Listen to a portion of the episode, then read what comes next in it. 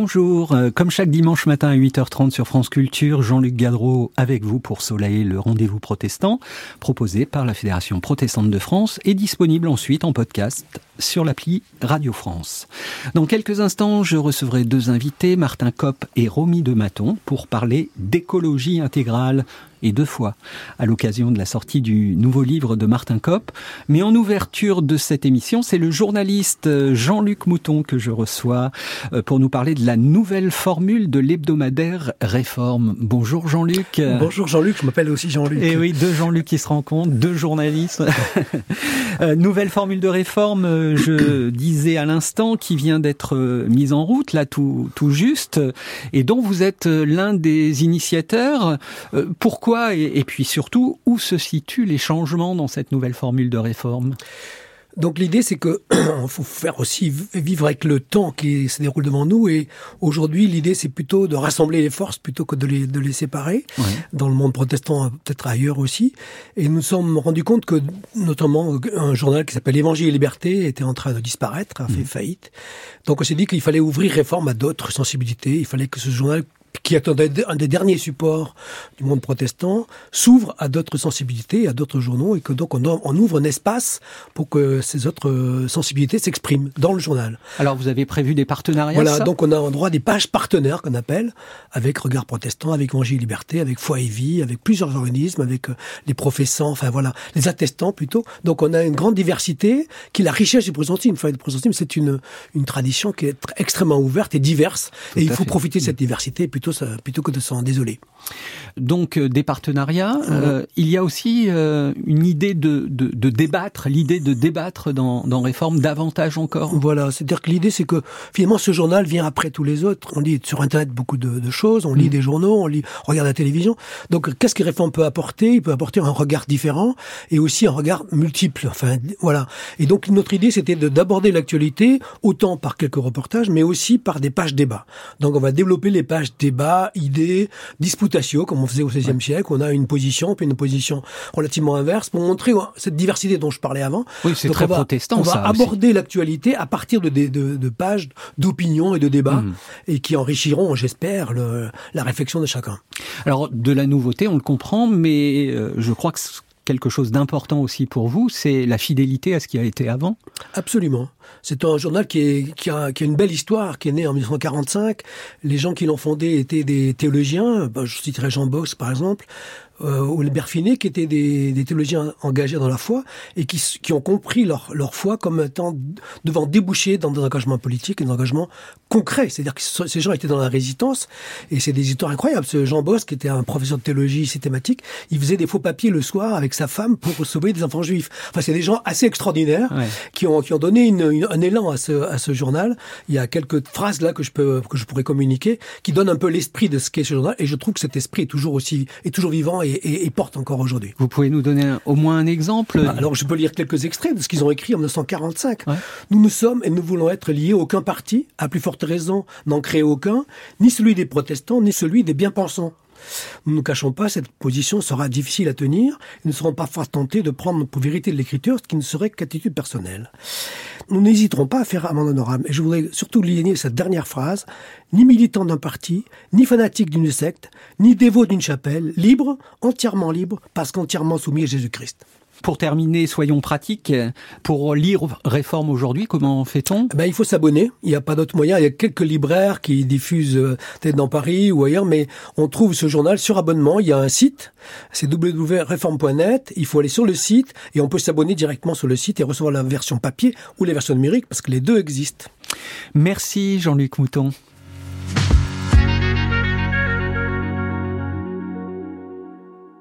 Vers une écologie intégrale, euh, théologie pour des vies épanouies, c'est le titre euh, du nouveau livre de Martin Kopp aux éditions Labor et Fides, dont nous allons maintenant parler avec son auteur et puis une invitée euh, qui qu'il souhaitait avoir à ses côtés, Romy de Maton.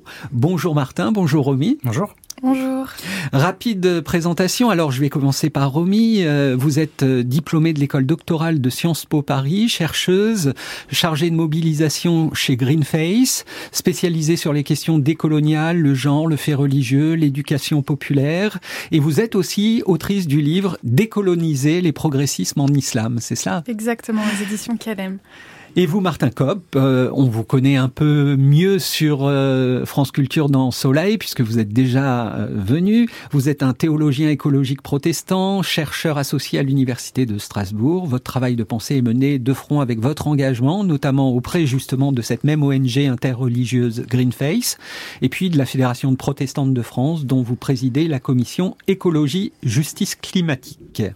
Dans cet entretien, suivons les grandes étapes du livre en fait, et donc pour commencer, Martin, une question de base.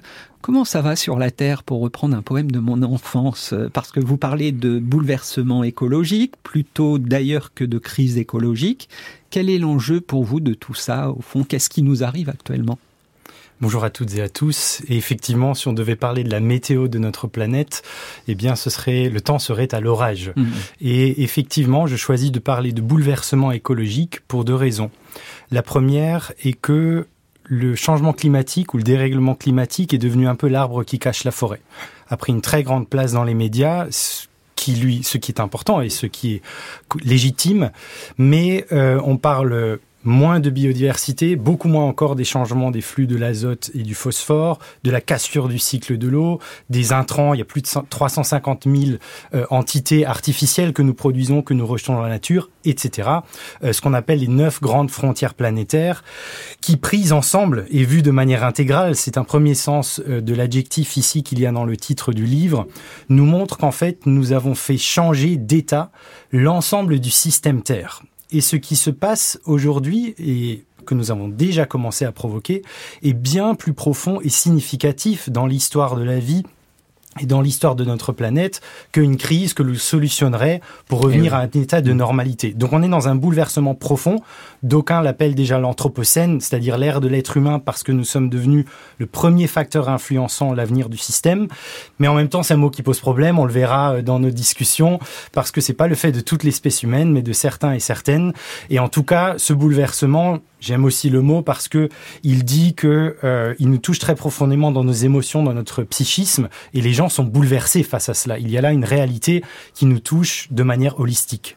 Alors dans ce livre, on parle de, spiritualité également. Euh, vous parlez d'ailleurs de retrouvailles avec la foi dans le Dieu créateur et la théologie de la création. Pourquoi? J'invite en effet à des retrouvailles mobilisatrices avec la théologie de la création. D'abord pour dire que bah, les retrouvailles, c'est redécouvrir une chose qui a été un peu perdue. Et si la théologie, disons même la foi dans le Dieu créateur et la théologie de la création a été très présente dans les 15 premiers siècles euh, de la vie des églises, chez les pères, au Moyen Âge, dans les grandes sommes théologiques, chez Thomas d'Aquin, euh, au tournant du XVIe siècle, pour différentes raisons trop complexes pour y venir ici, euh, il y a d'abord une position seconde et puis au final une position secondaire de la théologie de la création. Euh, le fait que à 90%, les invitations que j'ai en paroisse, c'est pour qu'on explique le lien entre écologie et foi. C'est bien que on voit plus qu'en fait, nous croyons en un Dieu qui a créé le monde. Et a priori, on peut se dire que ce geste d'amour nous invite pas à le détruire derrière. Mhm. Donc, il y a quelque chose d'évident, mais qui n'est plus évident aujourd'hui. Donc, c'est des retrouvailles. Ce qui a un élément, j'aime bien ce mot aussi, parce qu'il y a un élément de joie. Oui, c'est positif. Voilà, quand on retrouve des amis, il y a ça fait plaisir. Donc, voilà, il y a une bonne nouvelle à retrouver en fait. Il n'y a pas simplement un substrat spirituel et de foi euh, et une responsabilité humaine dont on parlera aussi à redécouvrir. Il y a la saveur et la profondeur spirituelle du lien avec le vivant et la vie. Euh, J'aime beaucoup et je tiens au sous-titre de l'ouvrage Théologie pour des vies épanouies, c'est dire la théologie de la création, c'est la bonne nouvelle de la création. Dieu est le Dieu de la vie, son esprit est celui qui souffle, qui nous donne euh, l'haleine qui nous anime, etc. Et on a là une redécouverte à faire. Et je commence euh, à cet endroit-là sur la christologie. Oui, oui. Alors justement, euh, cette réflexion christologique, un geste théologique qui a été remarqué par des recenseurs. Alors si vous personnellement vous vous présentez comme un théologien écologique protestant, est-ce qu'on pourrait dire de la même façon que Jésus était vert? Oui, la formule fait sourire et elle dit un peu quelque chose de vrai. On fait attention euh, également aux anachronismes. évidemment, l'enjeu écologique tel qu'on le connaît est nouveau. Il est mhm. inédit. Euh, et il faut, il faut pas projeter dans les textes bibliques une situation qui n'existait pas. En revanche, euh, et comme tout effort de théologie face à des enjeux inédits, il y a euh, une relecture qui est un peu constructive et de contexte, euh, qui doit repartir d'un substrat que nous héritons. Et là, euh, le réflexe un peu chrétien, c'est quand on se pose la question des enjeux écologiques ou du vivant, des animaux, des plantes, des microbes, des grands cycles de la nature, le réflexe c'est d'aller vers la Genèse, les récits de la création ou les psaumes de la création, pas d'aller vers le Nouveau Testament. Ce qui pour moi est aussi un signe de la perte de notre théologie de la création parce qu'en fait il y a une christologie créationnelle. Euh, le Christ, quand on a une doctrine de l'incarnation, c'est la parole créatrice de Dieu incarnée. Mmh, et il se passe, alors j'ouvre et je développe l'idée d'une incarnation profonde, c'est-à-dire c'est pas simplement Dieu qui devient un être humain, c'est euh, la parole créatrice, c'est le logos, comme on le lit dans le prologue de Jean, qui rentre en créaturalité, qui devient une créature. Mhm. Et quand vous prenez cette perspective, c'est assez fou de se dire, ou d'essayer d'imaginer, euh, euh, peut-être sans tout comprendre, bien entendu, mais l'idée que la parole créatrice devienne elle-même créature, qu'elle rentre dans l'histoire, que Jésus ait lui-même été poussière d'étoiles, comme le dit très joliment Hubert Reeves, qu'il a aussi eu un microbiote, qu'il est, en fait, Dieu est entré dans une symbiose. Et là, on touche à quelque chose de fondamental, c'est que euh, l'entrée de Dieu dans la créaturalité a été une entrée dans la relation. Il a aussi eu besoin d'eau. Il a pu vivre parce que la température de la Terre était clémente pour nos organismes, il a, etc., etc. Enfin, il est entré dans le réel des écosystèmes et le réel écologique. Et penser les relations et recréer du lien dans les relations. Là où aujourd'hui on s'est beaucoup pensé comme séparé, comme distinct, euh, et qu'on a coupé la relation, c'est un geste profondément écologique auquel la théologie aussi nous invite. Notre fil rouge, le rendez-vous avec la parole, c'est tout de suite. Et vous avez eu bah, finalement le même réflexe, c'est que vous m'avez proposé un texte qui nous ramène au début, à la création, dans la Genèse, le chapitre 1. Les bases, en somme, quand même, malgré tout, le verset 9 que vous avez choisi, et les versets 20, 21, 22 et 23. Et c'est Mick qui est à la lecture.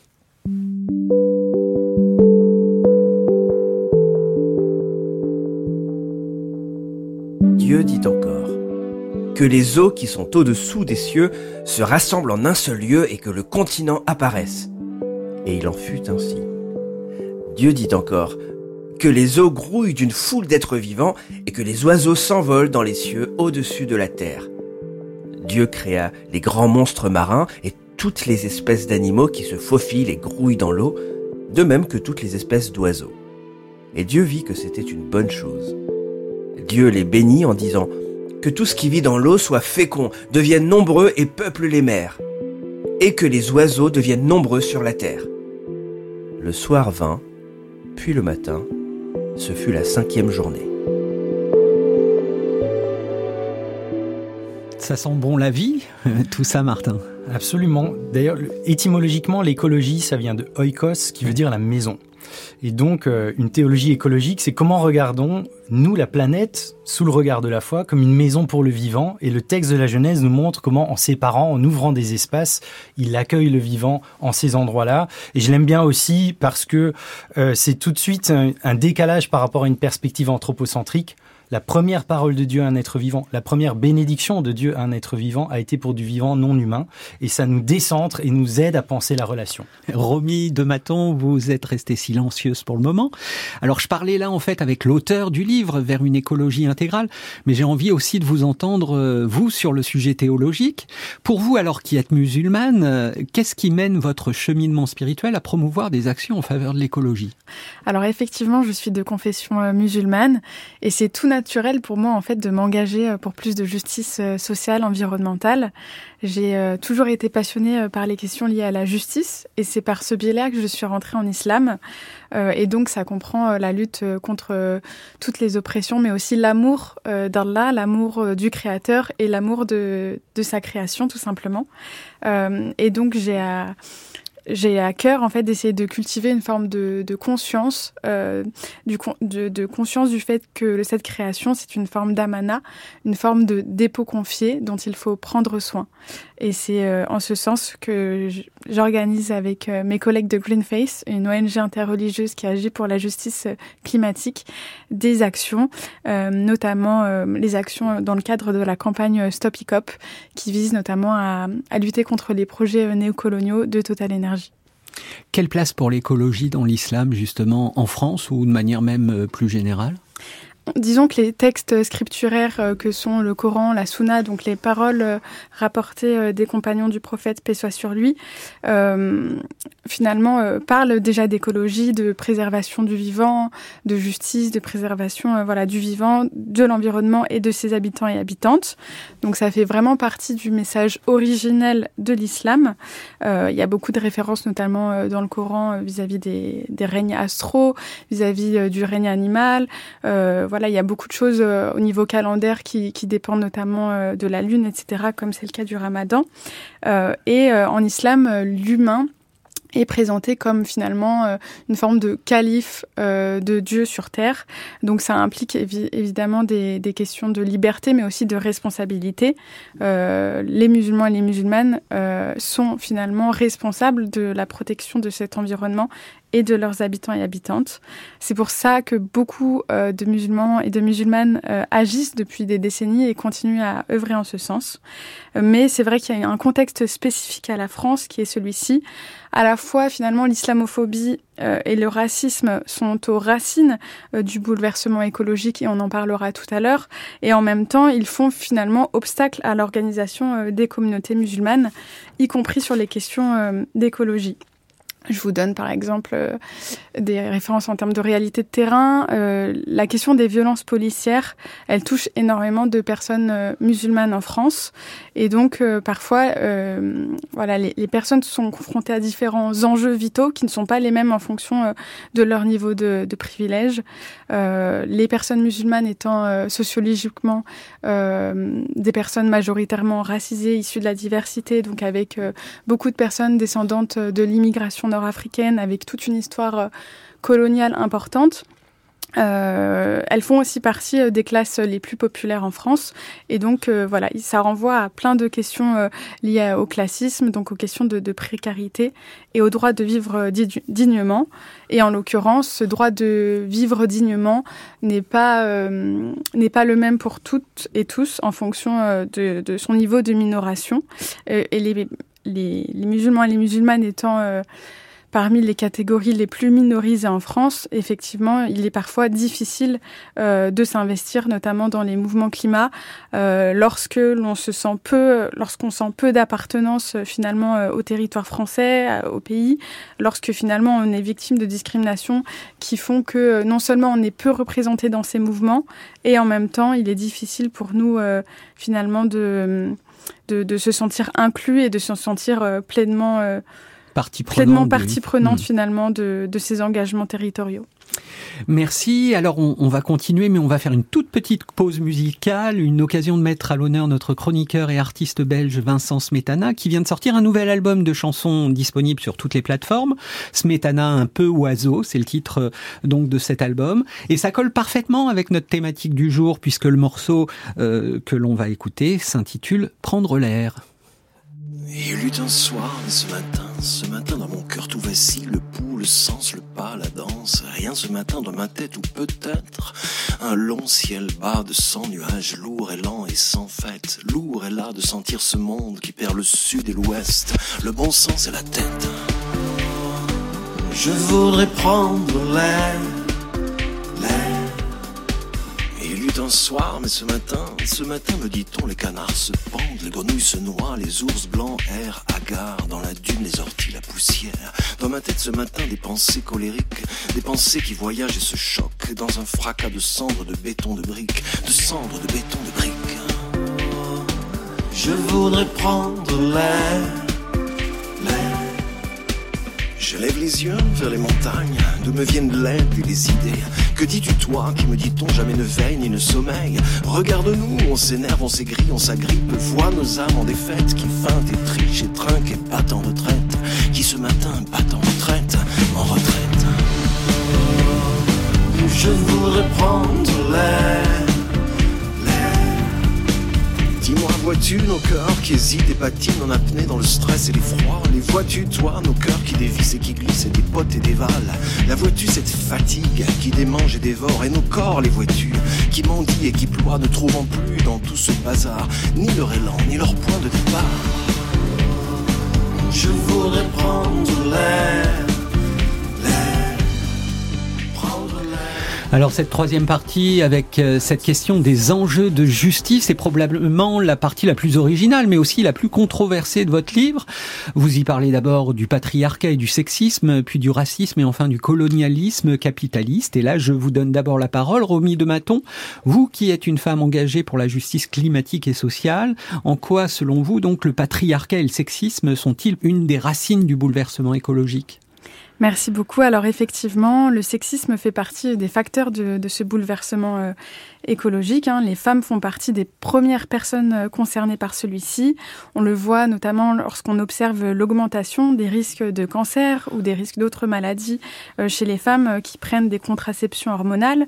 On le voit quand on analyse finalement la distribution du pouvoir dans la société, les conditions de travail, les questions de surconsommation et d'exploitation, sachant que finalement 20% à l'échelle mondiale, comme le rappelle Martin Kopp dans son ouvrage Vers une écologie intégrale, Théologie pour des vies épanouies, moins de 20% des terres sont possédées par des femmes. Euh, les femmes sont également euh, exploitées euh, dans les plantations notamment euh, de thé, dans, énormément euh, de lieux, ce qui fait que finalement euh, on a des, les femmes sont finalement les victimes euh, de ce, bouleversement écologique. Elles sont de plus en plus insécurisées. Euh, Hala Bounejda Rachedi le rappelait. En cas de catastrophe naturelle, 70% des victimes euh, des euh, catastrophes naturelles sont des femmes euh, et sont les femmes et les enfants. C'est dû notamment à la division de l'espace, puisque les femmes restent souvent à l'intérieur des bâtiments, tandis que les, hommes qui sont dans la rue peuvent plus facilement se, réfugier. Donc tout ça implique évidemment des questions relatives finalement au capitalisme, à l'exploitation des terres, qui touchent beaucoup plus les femmes, et un collectif spécialisé sur ces questions qui est Les Impactrices fait un, travail énorme sur ce sujet et je, vous invite vraiment à les, à les soutenir. Alors c'est vrai que c'est des aspects qu'on n'évoque pas forcément. Martin, ça, ça résonne avec ce que vous avancez dans, dans la partie, la troisième partie de votre livre, en particulier en tant qu'homme, vous, Comment Effectivement, euh, euh, Romy a dit beaucoup de choses et si je restreins, moi ça m'interroge et j'invite les hommes chrétiens aussi à s'interroger sur nos masculinités. Et un des lieux euh, qui est à la racine du bouleversement écologique, ce sont non seulement des masculinités toxiques, mmh. mais un virilisme écocidaire. Euh, quand vous regardez l'histoire du développement et de la modernité, et que vous regardez les grandes fonctions, les grands métiers, etc., au fond, euh, la destruction de la nature, c'est un peu une histoire de mec.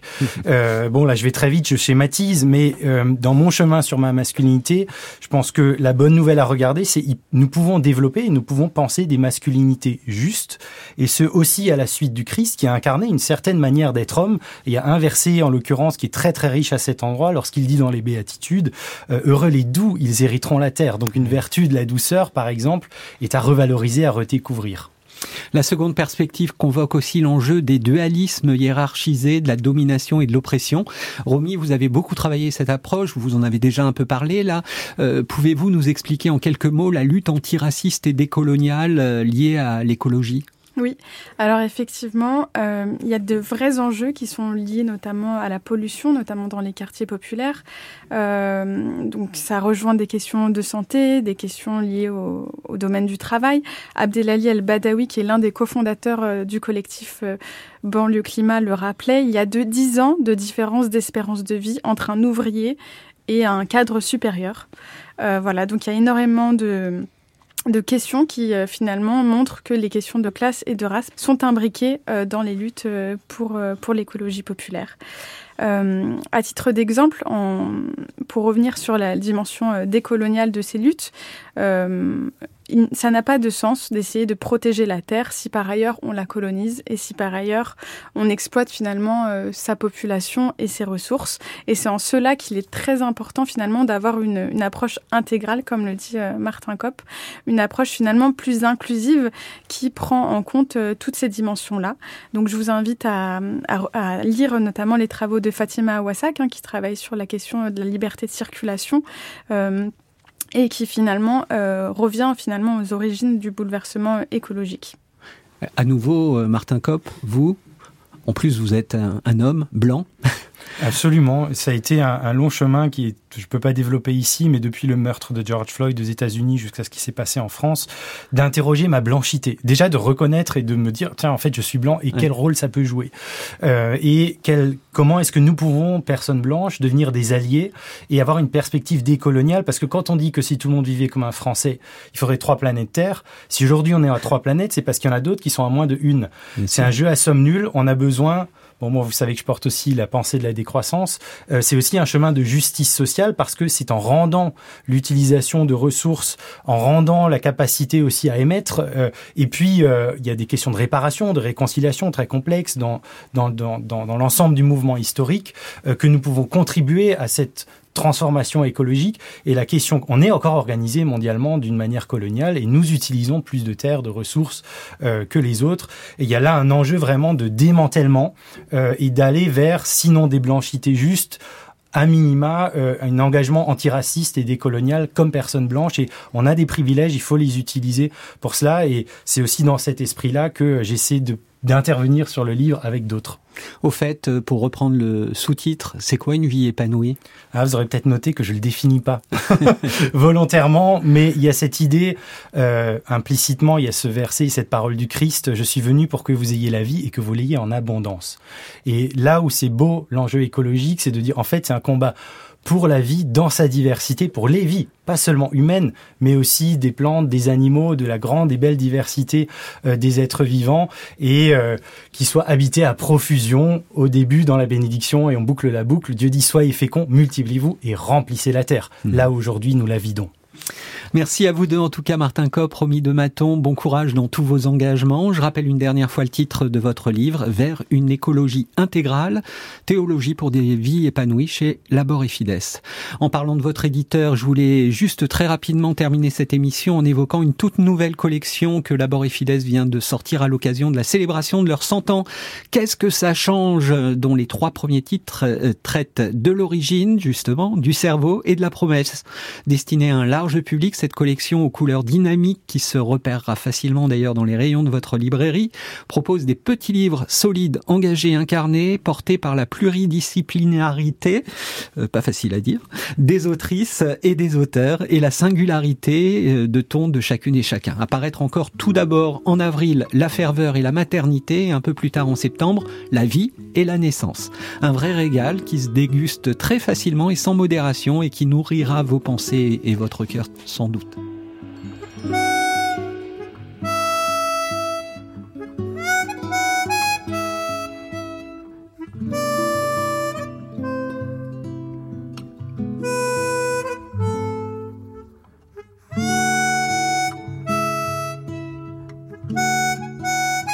C'était Soleil, le rendez-vous protestant sur France Culture proposé par la Fédération protestante de France, présenté par Jean-Luc Gadreau, réalisé par Delphine Lemaire et avec Bastien Varigo à la prise de son. Cette émission est à réécouter cette semaine sur le site protestantpluriel.org, à tout moment sur le site de France Culture ou en podcast au moyen de l'application Radio France. Ce matin de 10h à 10h30 sur France 2 dans Présence protestante, notre culte avec Gétro Camille, pasteur adventiste et une louange conduite par Paul Olivier, ses musiciens. Bon dimanche à chaque chacune et chacun sur France Culture avec à suivre les informations, puis Talmudique, présenté par Marc-Alain Waknin.